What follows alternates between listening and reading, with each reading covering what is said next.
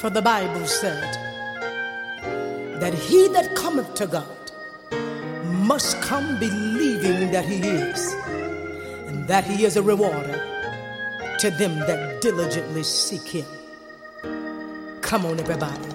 Let's call Jesus. Jesus,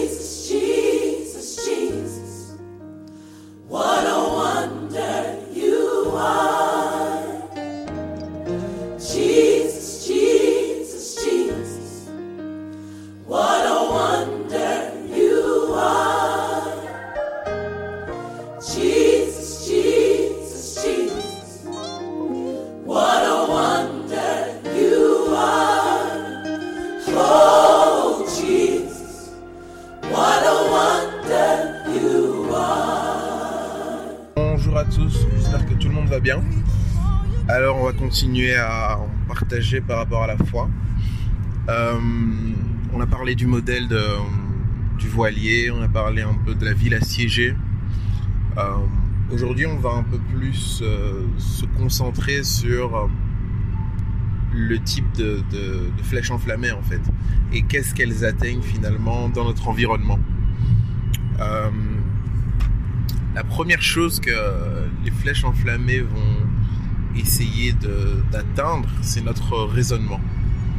Et euh, en fait, je vais, je, vais, je vais vous amener à comprendre que notre raisonnement est vraiment ce qui détermine énormément de choses. On dit que la foi vient de ce que l'on entend, ce que l'on entend vient de la parole de Dieu, mais notre foi n'est pas uniquement alimentée par la parole de Dieu. Sinon, tout le monde, euh, toutes les personnes qui auraient foi en quelque chose auraient foi en la parole de Dieu. Non, on peut avoir foi en la science, peut avoir foi en soi-même, etc. Et tout ça vient d'où? Vient de ce que l'on entend, vient d'un enseignement. Vous voyez? Depuis que vous êtes jeune, vous avez euh, appris à euh, avoir un esprit critique.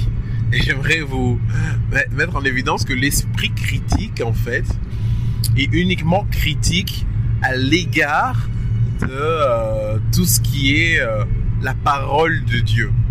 Pourquoi?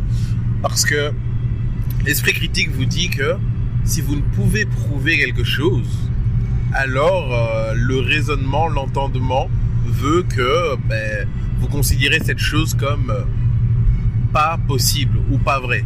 Je ne peux pas prouver quelque chose, donc c'est pas vrai. En fait, l'esprit critique est basé sur euh, la science. La science fait preuve de profession de foi en fait. Ce que je peux prouver, c'est vrai. Et donc, si j'arrive à démontrer quelque chose, ben, ça veut dire que, ben voilà, euh, cette chose est vraie. Et vous voyez, on avait déjà discuté par rapport à la foi du fait que euh, la réalité ne doit pas être supérieure à la vérité. La vérité, c'était quoi? Par exemple, je vous donne un exemple avec Jésus. La vérité, c'était que Jésus, lorsqu'il est né de la Vierge Marie, il était déjà le Messie. Ça, c'est la vérité. Mais euh, la réalité veut que lorsqu'il est né, il est né dans une étable. Vous voyez Donc, euh, dans le dénuement le plus total, il n'y avait pas de place même pour euh, que Marie puisse avoir euh, être accouchée ben, dans, un autre endroit. Vous voyez Ça, c'était la réalité, mais la vérité était tout autre. Donc, la vérité doit guider nos vies. On doit s'appuyer sur la vérité, qui est la parole de Dieu, la vérité qui est Jésus-Christ, et ne pas laisser la réalité nous manipuler. Et donc, l'ennemi joue là-dessus, en fait.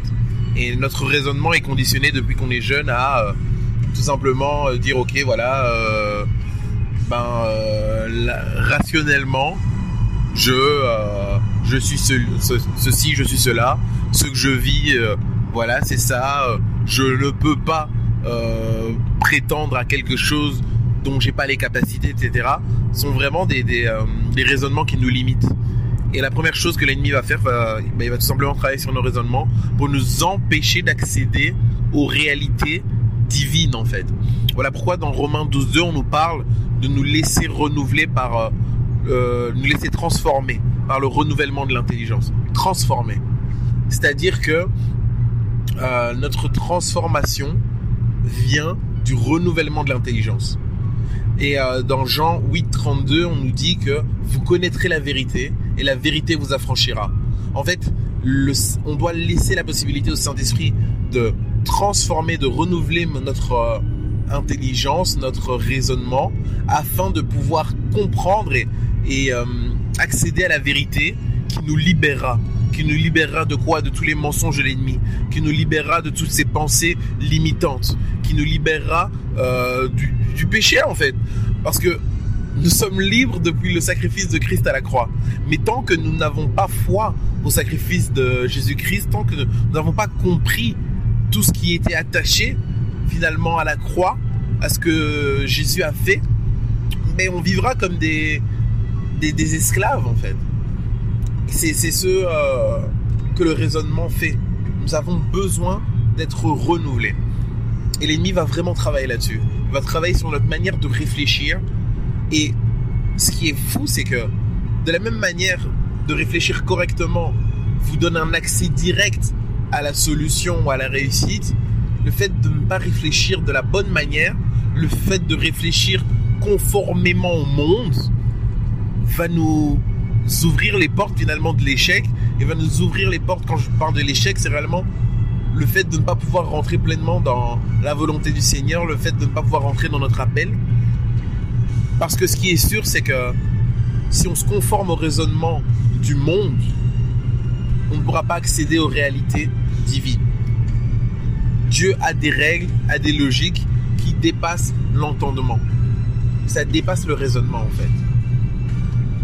Donc euh, voilà par rapport à ça, que vraiment le Seigneur nous, fasse grâce. Le Seigneur nous fasse grâce. Et pour pouvoir laisser la possibilité au Saint-Esprit de pouvoir nous transformer par le renouvellement de l'intelligence, ben, il faut tout simplement avoir foi en ce que Dieu dit de nous, en ce que Dieu nous dit, et euh, être conscient que notre raisonnement est une opposition à la parole de Dieu. Voilà. On continuera au prochain épisode de partager par rapport à ça.